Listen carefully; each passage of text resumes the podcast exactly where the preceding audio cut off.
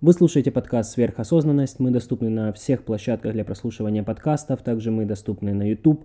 Поэтому оставляйте свои комментарии о том, что вы думаете о наших подкастах. Э, может быть, темы, которые вы хотели бы слышать в будущем. Мы обязательно будем читать все комментарии и обязательно будем принимать их к сведению.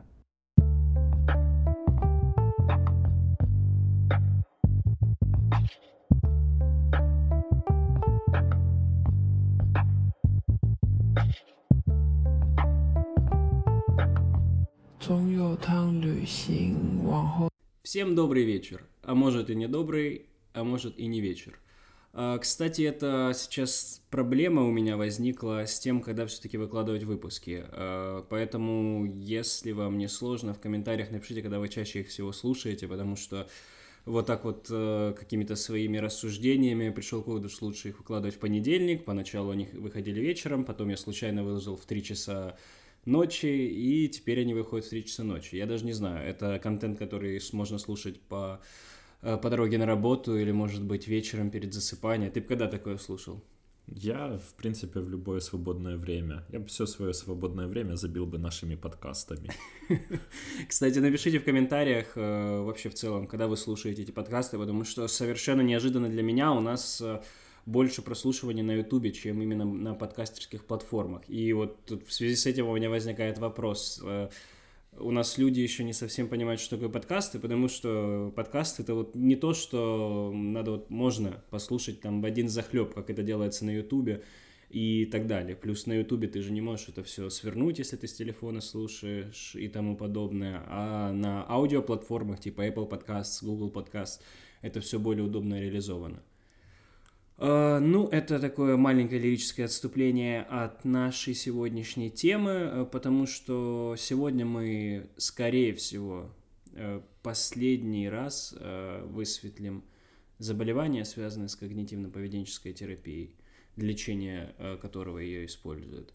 А дальше мы все-таки решили немного уйти в более хайповые темы. Поэтому сегодня крайний раз говорим о сложном психическом заболевании. Возможно, вы даже не слышали о таком, потому что вот у нас в начале подкаста возник э, такой диалог, э, интересна ли эта тема людям вообще. И я лично вообще не задумывался о данном заболевании, о его существовании, возможно, я даже и не знал до того, как у меня на четвертом курсе в медиа прошла психиатрия. Ты слышал когда-нибудь о, о обсессивно-компульсивном расстройстве еще вот до твоего медицинского прошлого и настоящего? Наверное, нет. Я, конечно, сомневаюсь, но суть в чем? Просто вот такие мысли, которые мы сегодня будем разбирать, обсессивные мысли, они очень часто встречаются у всех людей. И просто люди не знают, что это часть какой-то патологии. Ну, ты же не всегда задумываешься, и даже не всегда надо задумываться о том, что какие-то вот мысли тебя беспокоят, и ты начинаешь себя накручивать в этом плане. То есть это уже тоже ипохондрия какая-то. Не, ну если ты знаешь о такой нозологии, и тебя постоянно посещают одни и те же навязчивые, неприятные мысли, то, конечно, это говорит о том, что что-то не в порядке, и время об этом как бы задуматься. Если такого нету, то как ты можешь об этом подумать? Ну да, да, в принципе, я согласен. Поэтому, да, давайте сейчас немножко приоткроем карты для вас. Э, что такое обсессивно-компульсивное расстройство? Э, это заболевание, которое характеризуется обсессиями и компульсиями, как ни странно, что мы можем понять из названия. Э, чтобы вообще понять, что это, заболевание, что это за заболевание, нам надо понять, что такое обсессии и что такое компульсии. Обсессии – это навязчивые мысли, которые постоянно вас бомбят, и вы не можете от них избавиться. Компульсии – это навязчивые движения. Ритуалы какие-то, например, постоянное мытье рук, э, или, возможно, вам надо 7 раз проверить, выключен ли утюг перед тем, как выйти из дома – это компульсия. А, при обсессивно-компульсивном расстройстве может быть как что-то одно, либо обсессия, либо компульсия, либо эти два компонента могут сочетаться. Хорошо, давай я немного уточню некоторый момент. Вот именно ты сказал компульсии – это ритуалы. Именно это слово выбирается чаще всего. А почему именно ритуал? То есть это действие целенаправленное для того, чтобы снизить уровень тревоги. Поэтому его называют ритуал. И он стереотипичный. То есть, например, постукать три раза по дереву, там сплюнуть трижды через левое плечо, вот это те самые ритуалы, только такие более бытовые, те, которые нам навязаны там бабушками, дедушками, какими-то родственниками, именно из суеверных своих соображений. Но похожие ритуалы выполняет и человек, который страдает ОКР. Это, например, какое-то определенное количество мытья рук или нажатий на этот дозатор. Это там какой-то ритуал перед тем, как он выходит с дому, там проверить все замки трижды и в определенном порядке. И подобные ритуалы. А, чтобы отличить вот э, обсессивно-компульсивное расстройство от нормы, э, о чем нам надо знать? Ну, то есть, э, есть же люди просто какие-то дотошные, там, перфекционисты. Ты сам мне пару раз говорил о том, что я ОКРщик в душе. Вот отличие ОКР именно от э, варианта нормы. Тут, в принципе, отличия достаточно простые. Самое главное, что нужно понимать, вот эти мысли, они тоже являются стереотипичными. То есть, в принципе, человек, например, думает об одном и том же. Вообще, если говорить об обсессиях, то э, очень важно разделять обсессии на два таких вида. Те, которые нейтрально эмоционально окрашены и негативно эмоционально накраш... окрашены.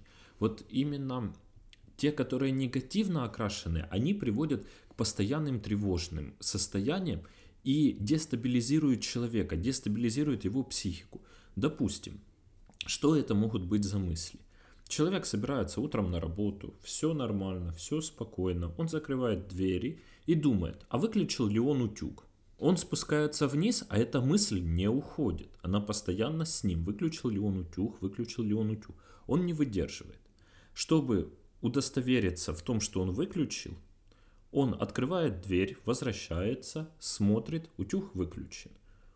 Закрывает дверь, и для здорового человека, в принципе, этого достаточно он идет дальше, занимается своими делами. То есть вот это действие, которое он произвел, полностью погасило ту самую интенсивность раздражителя. То есть эта мысль не возвращается. У человека, который страдает все-таки от этой патологии, эта мысль снова возвращается. Снова она внедряется в его сознание. Он, допустим, уже поехал на работу, начинает свой рабочий день, там какие-то бумажки, документы, подписи, все, но постоянно мыслями возвращается к этому утюгу и переживает, что если он не выключен, он может загореться, может загореть его квартира, соседские, дом, все. Поэтому выполнять свою привычную работу для человека крайне сложно. И когда эта тревога нарастает вот до пикового состояния, он снова срывается, едет домой, смотрит, а утюг выключен. Тем более он это проверял. И вот, вот эта насильственная такая навязчивость, э, то есть человек понимает, что это его мысли, что это не кто-то ему другой навязал или вложил, это его. И он пытается противостоять этим мыслям. Происходит такая вот внутренняя борьба. Это вот те такие признаки, которые отличают ОКР от более серьезных патологий. Кстати, вот если брать классическое разделение неврозы, психозы, здоровые люди, то ОКР длительное время называли неврозом навязчивых состояний.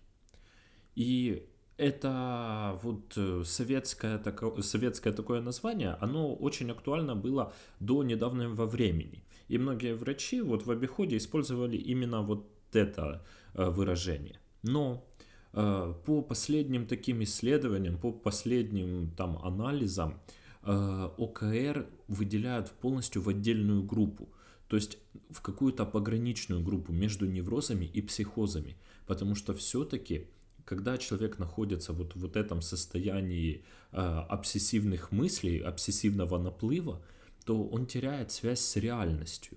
То есть это где-то граничит с какими-то бредовыми идеями, с нарушением восприятия, то есть какие-то там бредово-галлюцинаторная симптоматика. Поэтому вот ОКР как патология, она стает немного серьезней и намного, как бы, кажется теперь страшнее, чем просто какой-то невроз.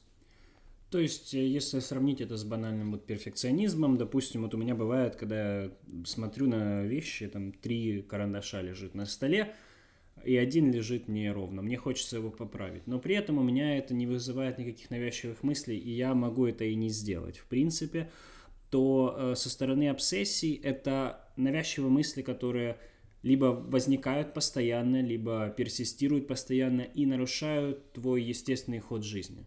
Конечно, они полностью э, нарушают человеческую деятельность, потому что э, чтобы человеку делать целенаправленные какие-то действия и получать результат, он должен это все как бы анализировать, синтезировать, э, включать свое мышление полным ходом. А как он это может делать, когда его мысли затянуты совсем другой информацией?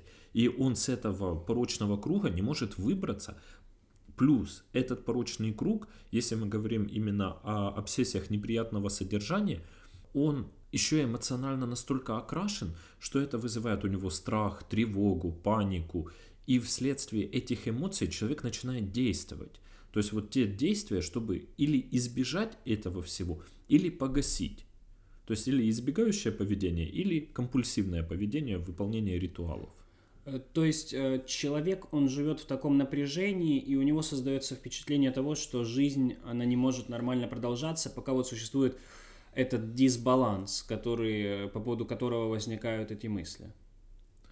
Ну, в принципе, да. Вот то самое напряжение, оно является как бы э, дополняющим фактором, то есть отягощающим фактором. Если бы не было эмоций, если мы возьмем, например, э, те же самые обсессии, которые не вызывают эмоционального э, аффекта, э, допустим... Слово, расшифровывать слово ага. эффекта. Аффект, ну, это именно вот эмоциональный окрас в конкретный момент. То есть если взять такие обсессии, к ним относится там обсессия счета. Вот человек должен считать все на свете, что он видит. То есть идет по улице, считает окна или считает столбы. И он это делает как бы 50% сознательно, 50% несознательно. Очень часто обсессивно-компульсивное заболевание проявляется в детском возрасте. Uh, у них есть вот эти uh, всякие ритуальные моменты поведения, но очень часто у детей есть такое вот поведение, например, когда он идет там по бордюру, он думает, что стыки бордюра это там какая-то лава, и он никогда на них не наступает. В принципе, это... Я до сих пор так делаю. Пол это лава. Да. И в чем суть? В принципе, если это остается на уровне какой-то детской фантазии, детского воображения, э, то развития этой патологии не будет. Если же к этому добавляется какой-то подкрепляющий фактор, например, что человек, наступив на этот стык бордюров, падает и ломает ногу, все, это будет ОКР с, там с 90% гарантией, что вот человек найдет объяснение, потому что он наступил на тот участок, на который было запрещено, скажем так, сам, сам себе запрещал наступать, вот тоже очень важно. И вследствие этого получается у человека вот нейтральный фактор и его негативный фактор соединяются воедино, и развивается та самая какая-то боязнь, грубо говоря, этого участка и избегание этих стыков. А, Еще вот я читал про такой вариант обсессии, когда э, человек озабочен тем, что если вот он э, не выполнит э, что-то, то какие-то потусторонние силы, там, Бог, дьявол, они могут навредить ему или его близким. Да, да, да. Это тоже один из вариантов. Вообще, обсессивно-компульсивное расстройство, чем оно интересно? Очень редко ты встретишь два похожих случая. То есть у каждого человека там такая своя история, такой свой набор каких-то вот этих когнитивных искажений, которую дает всецело настолько невероятную интересную картинку, э, что это, наверное, одна из самых таких специфических э, патологий в психиатрии, с которой работать просто одно удовольствие, потому что каждая история, она в каких-то моментах она абсурдная, в каких-то моментах она смешная. И самое вот приятное в этом всем, что пациент сам это понимает. Он сам понимает, что ну это не есть нормально. Он сам с этого может смеяться, он сам на себя может злиться и обижаться. Но вследствие своего болезненного состояния сам разорвать этот круг ему очень и очень сложно. Поэтому он и прибегает к помощи профессионалов. Э, Еще вот э, такие интересные вещи, как сексуальные обсессии, например, когда у человека возникают навязчивые мысли или он видит э, образы, как он там целуется с незнакомцами, какие-то эпизоды секса, что, кстати, я сейчас так вспомнил бегло, в ТикТоке сейчас появились такого типа видео, когда там молодой человек проходит мимо девушки, и они типа там бамс, прерывается, какая-то сексуальная фантазия, и дальше они идут, как будто ни в чем не бывало. Э, сексуальная тема, она как раз является э, темой неприятной для человека. В плане какой? Э, человек осознает, что такие мысли, вот, например, э, ту ситуацию, которую ты описал, они не являются нормальными. И человек пытается избежать таких мыслей. Но вследствие своей обсессивной настроенности эти мысли возвращаются. Чем больше он с ними борется, чем больше он им противостоит, тем чаще они возвращаются к нему, и самое страшное, интенсивность этих мыслей только растет.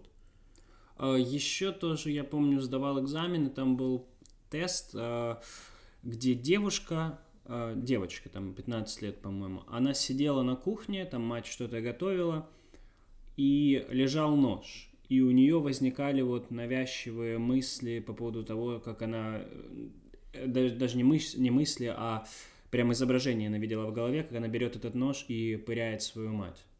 Да, вот э, Тут как раз затрагивается тема видов обсессий.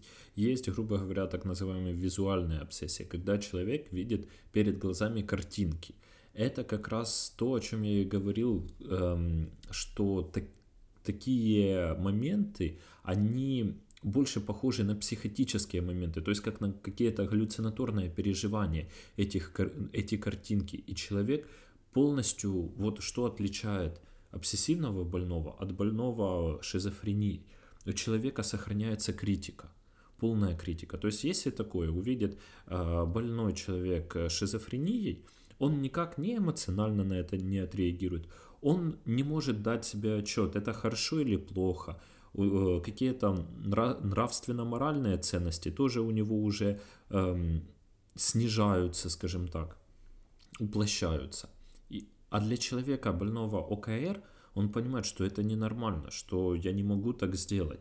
Э, вот эти внутренние терзания увеличивают его тревожный фон, он начинает избегать этого и начинается какое-то как раз компульсивное поведение, поиск ритуала, который может обеспечить безопасность. Потому что человек заблуждается в своем мышлении. Он думает, что его мысли могут стать материальными. То есть вот если я, например, буду думать, что сейчас на меня с неба упадет миллион долларов, то такого не произойдет.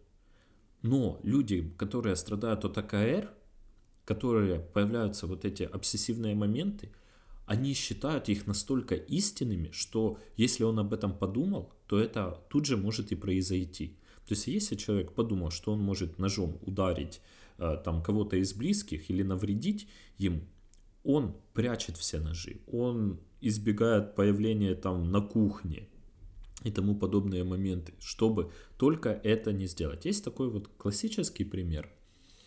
Э, мама боится навредить своему ребенку тоже посредством там ножей. Но у нее несколько детей.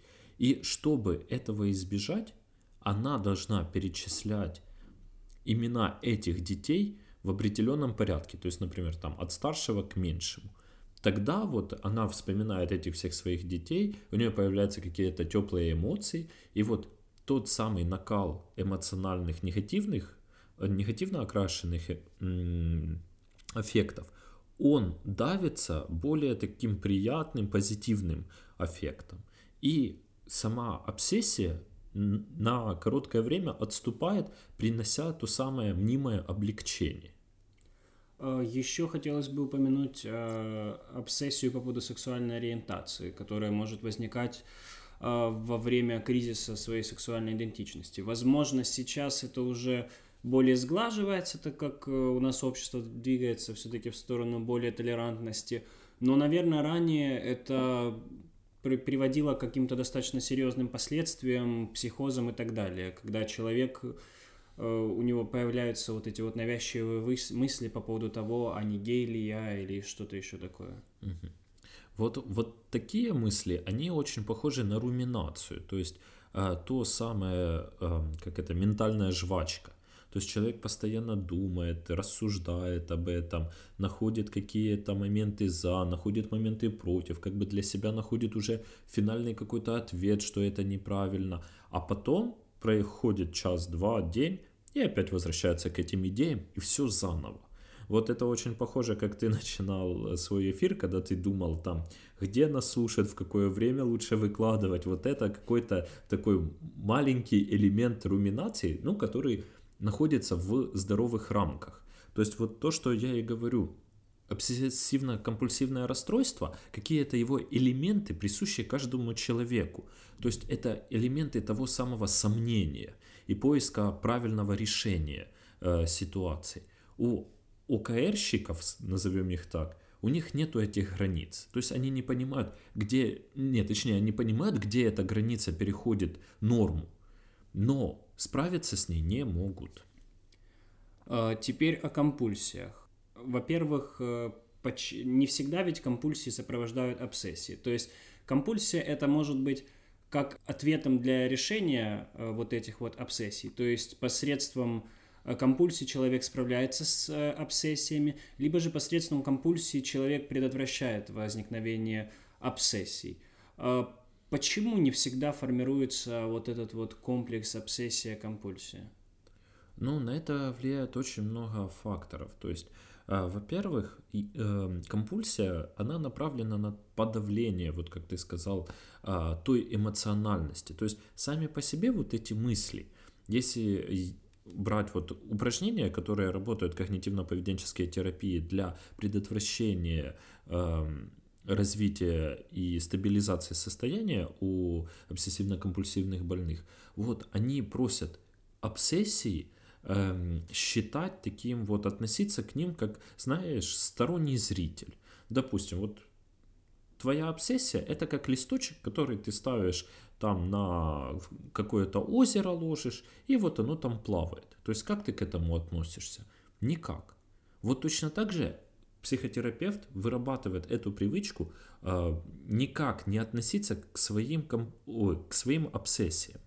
Вследствие этого, если человек э, вот компульсивно действует, эти компульсии никак не влияют на его уровень эмоций, то есть не снижают его, не усиливают, то не формируется вот эта связь. Понимаешь?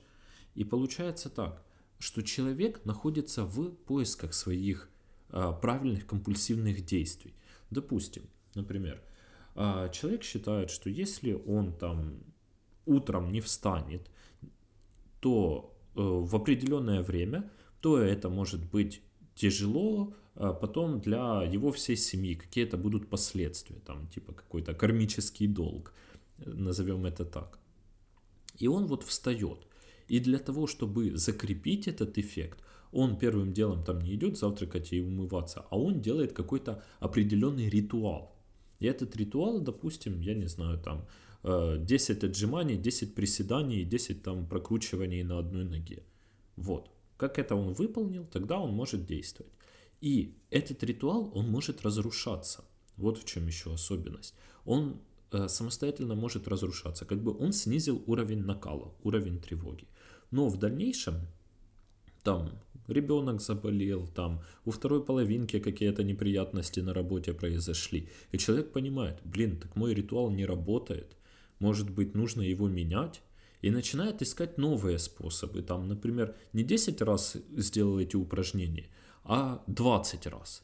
И раз в этот день у него получилось так, что все нормально. И он понимает, все нормально, потому что я выбрал правильный ритуал значит, надо делать по 20 раз. И вот вот эта такая навязчивость, она и приводит к закреплению или к нарушению этих ритуалов. По поводу еще вариантов ритуалов, например, один из часто встречающихся, по крайней мере, в массовой культуре и в литературе, это мытье рук, навязчивое мытье рук, боязнь э, заразиться чем-то, боязнь того, что микробы останутся у тебя на руках. Да, вообще боязнь загрязнения, она прям выделяется в отдельную такую вот специфическую отрасль, и она выделялась и до коронавирусных этих всех проблем, но с коронавирусом просто количество этих э, страдающих от этого людей возросло, не знаю, в сотни, наверное, раз. Потому что только ко мне обратилось несколько человек вот именно в этот период э, начала пандемии. До этого я, по сути, в практике не встречал таких людей. Я в книжных вариантах, да. Но там доходило все до абсурда. Э, вот был один случай, очень тяжелая была э, пациентка, э, тяжесть ее состояния заключалась в том, что она мыла руки большую часть вообще своего всего времени. То есть она бросила работу, она не смогла работать. И там приходит муж, приносит какие-то там продукты. Она должна была дезинфицировать каждую баночку, каждый пакет, каждую коробочку.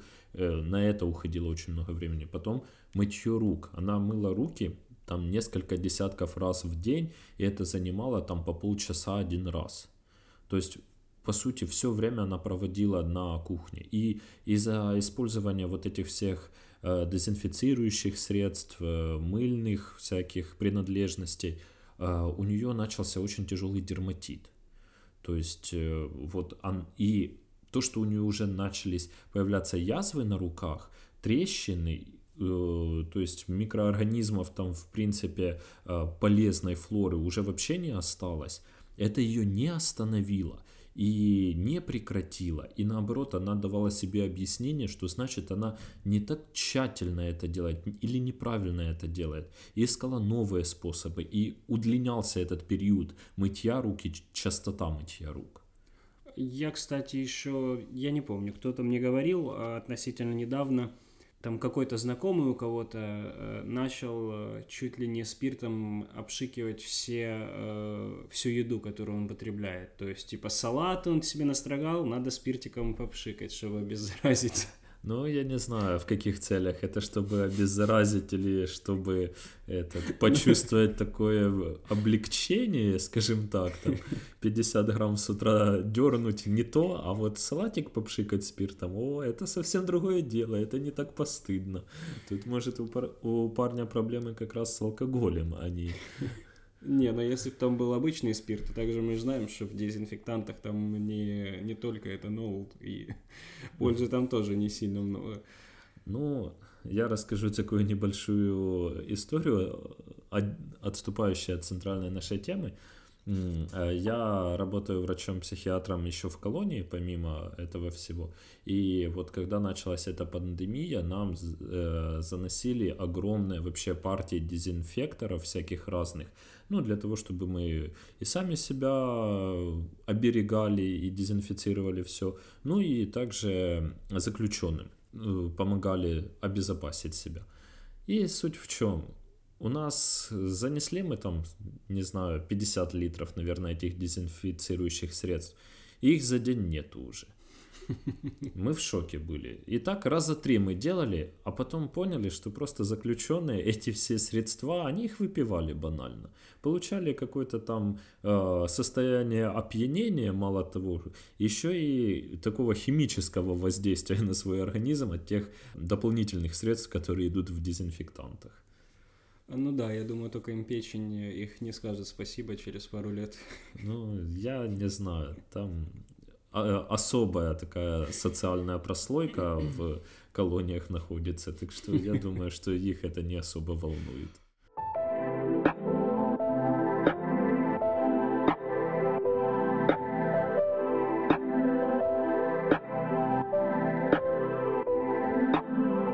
Так, ладно, к компульсиям возвращаемся. Э, отличие компульсий от тиков вообще, вот нервные тики, для меня это вообще абсолютно непонятный термин в плане диагностических критериев. Ну, во-первых, Тики чаще всего они присущи детскому возрасту. Если как-то в детском возрасте с этим не справились, то, конечно, они а, приобретают такую хроническую форму и в дальнейшем повторяются. Тики – это непроизвольное движение, человек не отдает себе отчета, и зачастую человек даже а, не осознает, что он это делает. А, у меня были друзья в детстве, у которых были тики, я всегда у них спрашивал, а зачем ты это делаешь? Он говорит, что делаешь? Говорит, я опять там, допустим, шеи как-то странно дергал. И он из-за того, что просто у него много раз спрашивали, зачем он это делает, он и узнал, что он это делает, а сам он не понимал этого. При компульсиях же человек, у человека есть цель. То есть цель какая? Я делаю то-то, то-то, это предотвращает то-то, то-то. И все, он сознательно это делает. Тики же просто происходят бам, бам, бам, как стереотипии. Ты сейчас сказал, я вспомнил фразу, то есть получается тики соответствует э, выражению «у самурая нет цели, есть только путь». Ну, да, вот как раз это путь человека с тиками. Так, ладно. Есть еще по поводу тиков э, синдром стереотипных движений. Еще у детей тоже такая штука в принципе, я не знаю, ты слышал о таком? Ну, я в детской психиатрии не силен, я скажу сразу. Я знаю такие общие моменты, общие э, тенденции, но это уже, как я понимаю, более такие какие-то специфические нозологии, которые во взрослом периоде не встречаются. Э, ну, я для себя не особо понял, честно говоря, отличие от тиков, но там смысл тоже в том, что человек, ребенок делает какие-то стереотипные движения, там шеей крутит, рукой машет, и это уже э, мешает его жизни, то есть э, его нормальным э, активностям повседневным. То есть, э, опять-таки, чрезмерное, чрезмерное участие вот этих вот стереотипных движений в жизни. По поводу хординга или синдрома Плюшкина как варианта компульсии. Ну вот и расскажи за него. Я, я не знаю, что рассказывать. На самом деле, то есть это то, что я особо об этом не читал, но это то, о чем я регулярно узнаю из новостей, как очередная бабка у себя накопила в квартире огромное количество вещей. Я просто хотел бы больше узнать в плане это тоже часть обсессивно-компульсивного расстройства, только без обсессий. Ну, вернее, а, обсессия может быть частью данного, э, данного синдрома, как э, посредством хординга она какие-то свои мысли подавляет или что-то предотвращает. Э, или же это может быть просто как отдельный вариант компульсии, когда она просто натаскивает бесцельно. Вот есть подобные такие, скажем так, нозологии, которые еще ученые не придумали, куда отнести. И вот есть так называемые нозологии, которые а, являются под собой каким-то, не знаю, вот мусорным бачком, куда скидывают все, с чем мы не можем разобраться. Вот в некоторых случаях как раз ОКР является тем самым бачком. И вот этот хординг, да? Да. Я правильно говорю? И этот хординг тоже, да, давайте в ОКР запишем, там все равно хрен его пойми, что происходит. Наверное, у них есть компульсии. Запишем его туда. Это вот как мой любимый диагноз ВСД – куда врачи соматических всяких расстройств скидывают и нашу патологию, и свою патологию, которую не могут диагностировать, а у вас ВСД.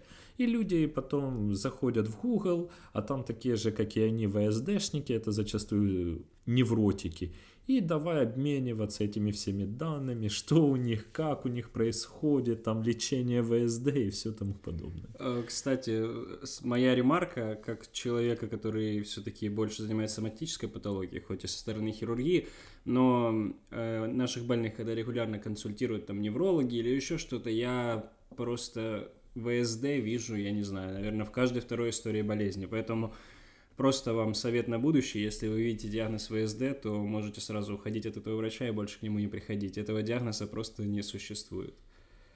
А, так, возвращаемся к ОКР. А, по поводу перфекционизма мы уже упоминали. А, вот грань между нормой и патологией мы обсудили. Но можно ли считать, что вот человек дотошный э, или перфекционист, он является предрасположенным к развитию ОКР в будущем? Зачастую перфекционизм является коморбидным состоянием. Расшифруй слово. Коморбидность, ну, это, скажем так, сочетанное э, патология, которая совместно идет.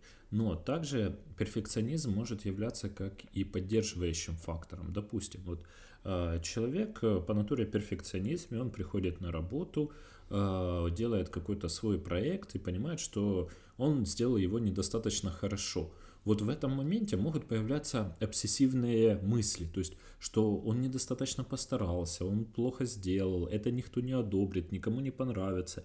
Он удаляет этот проект, на который потратил несколько часов, и делает снова.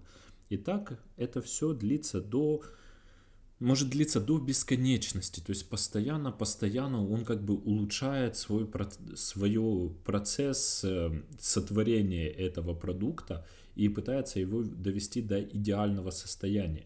Но того самого идеального состояния он добиться не может, потому что он постоянно находит какие-то там недочеты и ошибки, и вот эти обсессивные мысли, они постоянно ухудшают и ухудшают его как бы общее восприятие того дела, что он делает. И в один прекрасный момент он просто без сил закидывает это, и у него развивается какое-то там депрессивное состояние на этом фоне. По поводу коморбидности, что еще может сочетаться с ОКРом? Очень часто как раз вот депрессивное состояние сочетается с ОКРом.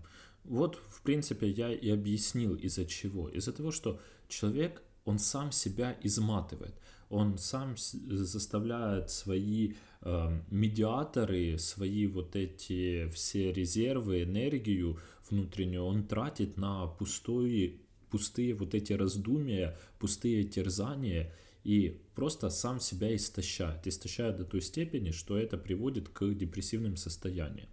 Кстати, очень хороший пример, э, если вы не смотрели э, фильм Мартина Скорсезе «Авиатор», там это фильм основан на реальных событиях. Э, он рассказывает о жизни э, американского авиаконструктора, кинопродюсера Говарда Хьюза, который как раз-таки страдал обсессивно-компульсивным расстройством. Там это очень хорошо показано, как он эти руки вымывал до красна. И он очень плохо закончил в конце своей жизни, то есть он, у него развилась паранойя страшная и так далее. Вот, кстати, не исключено, что с, начиная с обсессивного компульсивного расстройства может дебютировать как раз и шизофрения. То есть, вот как ты говоришь, э, развил, развился параноид у этого главного героя.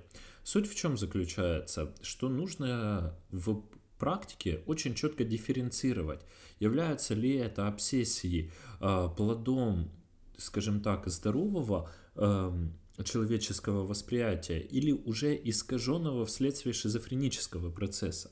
Тут э, критерии очень четкие. В плане чего? Человек понимает, что это мысли его личные при обсессивно-компульсивном расстройстве.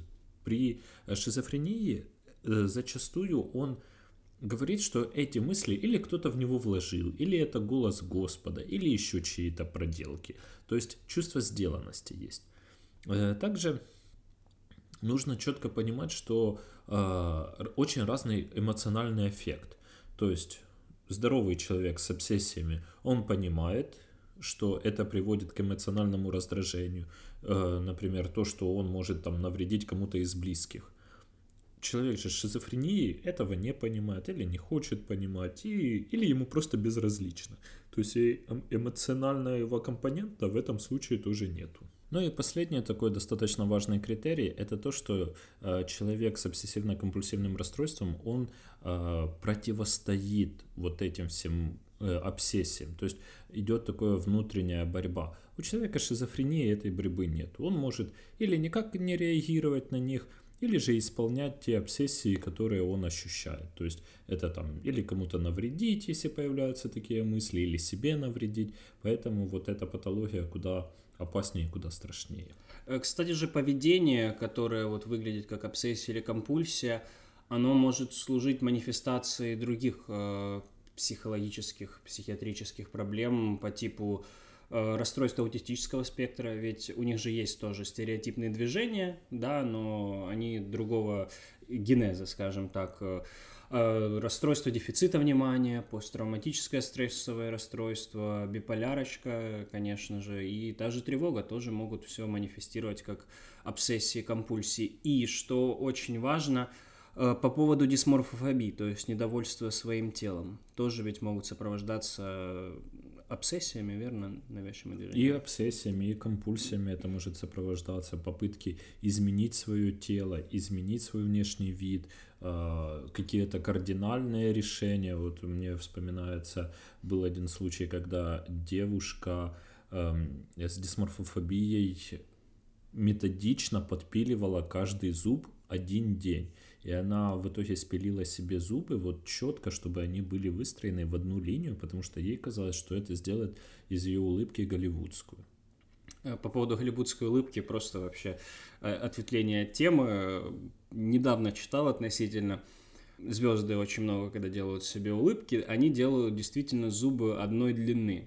Но это не есть э, слишком хорошо, поскольку это является показателем старости. Там э, для примера приводили естественные улыбки там в молодости и в старости, зубы, они за всю жизнь стачиваются. И это естественный порядок вещей, что э, в старости зубы становятся одной длины. И когда ты в молодости делаешь себе зубы одной длины, это все-таки не слишком эстетично выглядит. Да. Как, как ни странно, вот эти а, все моменты со старением, они заставляют вообще человека тоже действовать достаточно странно и глупо. Вот, вот этот тот самый первобытный страх смерти но в нашем обществе он как раз трансформировался не столько в страх смерти, а в страх вот старение, утратить былую красоту, утратить былую популярность, ну это именно э, связано с селебритис. Что по поводу когнитивных изменений у больных с ОКР? Возникают ли они и в каком виде? Потому что я вот, например, читал, что Э, проводилось исследование в 2013 году, и у людей с ОКР у них э, наблюдаются нарушения пространственной памяти, то есть э, топологический кретинизм, грубо говоря. У них нарушение вербальной памяти, они хуже запоминают слова, сказанные им.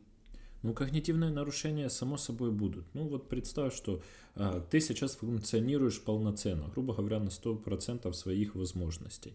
И у тебя появляются какие-то навязчивые идеи любого характера. Это, например, перечисление имен, это какой-то там сложный счет, или это какие-то вот мысли что-то сделать, или что-то проконтролировать.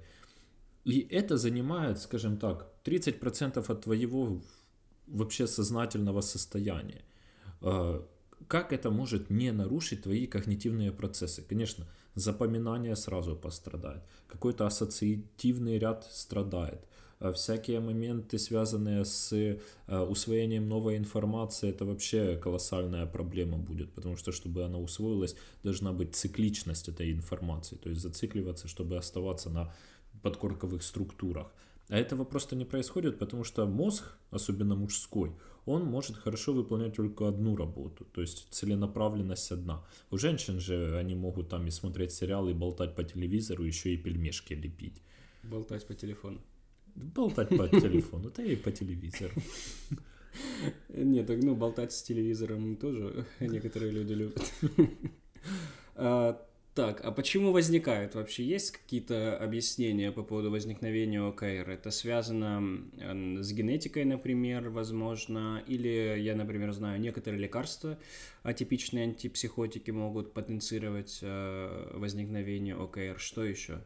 Ну, вот именно если брать такую биологическую, э, биологические моменты, то это, конечно же, э, нарушение активности мозга. То есть э, изменение баланса серотонина, дофамина приводит к каким-то э, зацикливаниям в группе нейронов, в которых постоянно э, протекает вот этот аномальный импульс, который порождает вот эту серию каких-то э, неприятных мыслей или неприятных картинок. Поэтому, если мы дальше будем говорить вот о лечении, то э, фармакологическое лечение является э, практически столь же эффективным, как и психотерапия, вот именно при данных патологиях. А если откинуть биологическую точку зрения, что по поводу психологической? Но если брать когнитивно-поведенческую точку зрения, то э, здесь нужно обратить внимание на воспитание. То есть в моментах воспитания нарушается определенная последовательность, то есть некоторые правила устанавливаются, которые, если их не выполнять, типа должны привести к катастрофе. Также и сюда подкрепляется человеческий опыт. Если пренебрегать какими-то ситуациями, это также может привести к катастрофе.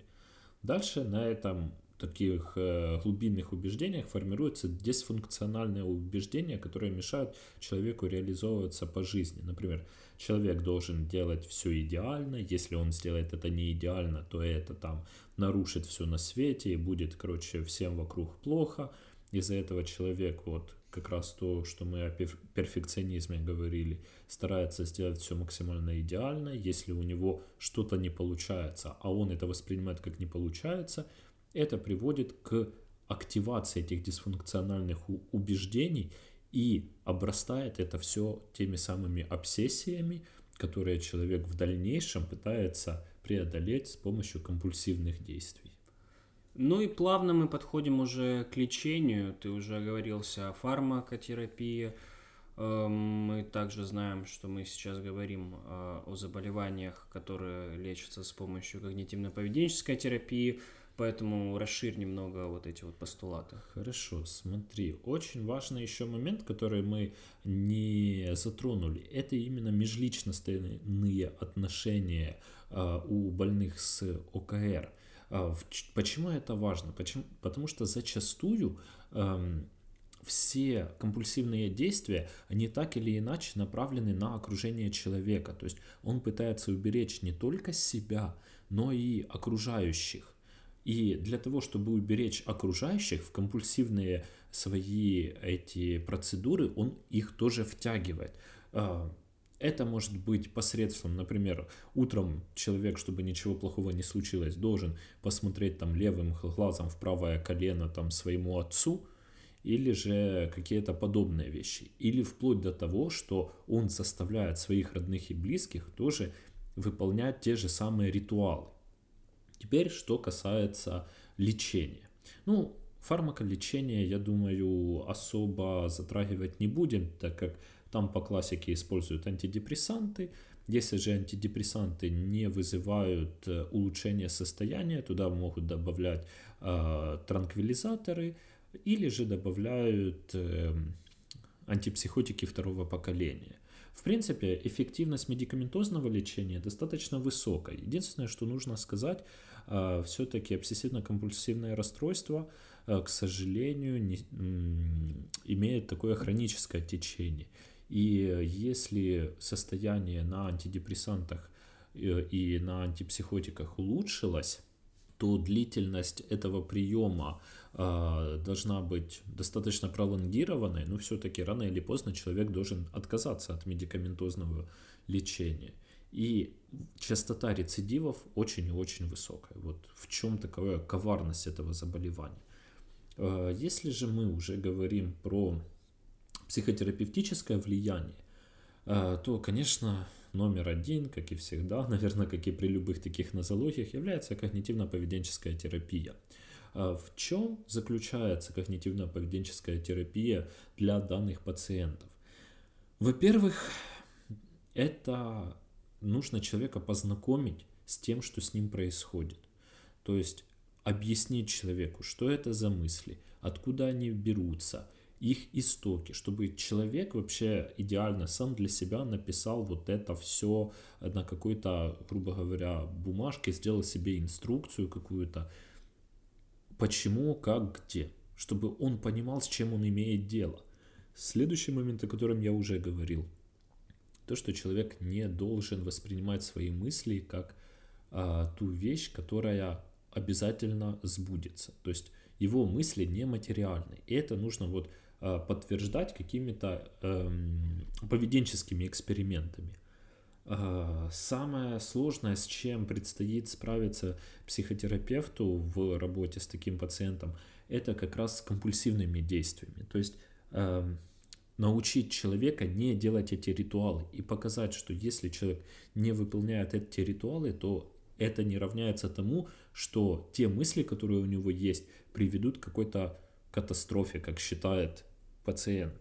Поэтому запрет этих ритуалов по определенным схемам экспозиции это вообще, наверное, основа лечения данных пациентов. И именно на это тратится больше всего времени, потому что как раз эти компульсивные действия, они приводят к полной дезадаптации э, человека. Именно из-за компульсивных моментов человек бросает работу, э, снижает свою социальную активность, э, уходит в себя, остается один на один с собой и со своими проблемами. Что по поводу э, монотерапии? То есть, я так понимаю, фармакотерапию можно использовать в качестве монотерапии, а со стороны вот, психотерапии, то лучше все-таки ее подкреплять чем-то.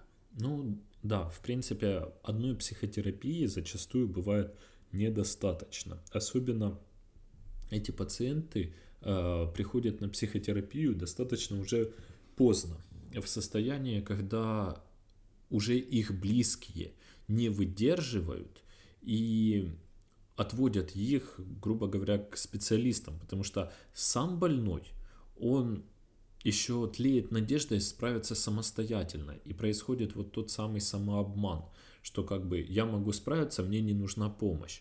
Это касается не только ОКР, это большинство, наверное, психиатрических а, патологий у пациентов такое вот мышление присутствует. А дальше это мышление, если усугубляется состояние пациента, оно переходит в, то, в тот момент, что мне уже никто ничем не сможет помочь. И тогда только близкие и родные, они вот в силах заставить человека сделать какие-то шаги к изменению своему состоянию. А вот интересно, а насколько реально вообще справиться самому с данной проблемой, если никуда не обращаться? Если вот на раннем этапе я выявил у себя это, я могу как-то вот прийти к этому сам? Ну, если честно, тут я затрудняюсь ответить, потому что, в принципе, на ранних этапах, когда это происходит, то человек э, справляется самостоятельно настолько, насколько это возможно. И, наверное, я думаю, есть такие случаи, когда человек может взять себя в руки, перестать вот поменять свой ход мыслей и перестать вот увлекаться этими поисками компульсивных решений э, своих обсессивных проблем. Поэтому, но в литературе это как бы никак не отмечено, не задокументировано. Помочь самому себе в какой-то степени да. Но излечиться вот от этого, э, достигнуть такой стойкой качественной ремиссии, все-таки я подозреваю, что это маловозможно. Ну что ж, на этом нам пора заканчивать обсуждение ОКР. И в целом, пока мы ставим паузу в обсуждении конкретных э, психиатрических проблем, психиатрических заболеваний и переходим к другому уровню, о котором вы узнаете уже через неделю. Скажу только, что мы поддались хайпу и будем говорить на то, что сейчас вот у всех на слуху. И я надеюсь, мы все-таки обсудим mindfulness в конце концов, которому уже было столько затравок, но пока ничего не обещаю. Поэтому слушайте наши подкасты, подписывайтесь на наш телеграм-канал, кстати, я надеюсь, там будет контент. Когда вы начнете подписываться, там он появится. Ну и не откладывайте жизнь на потом.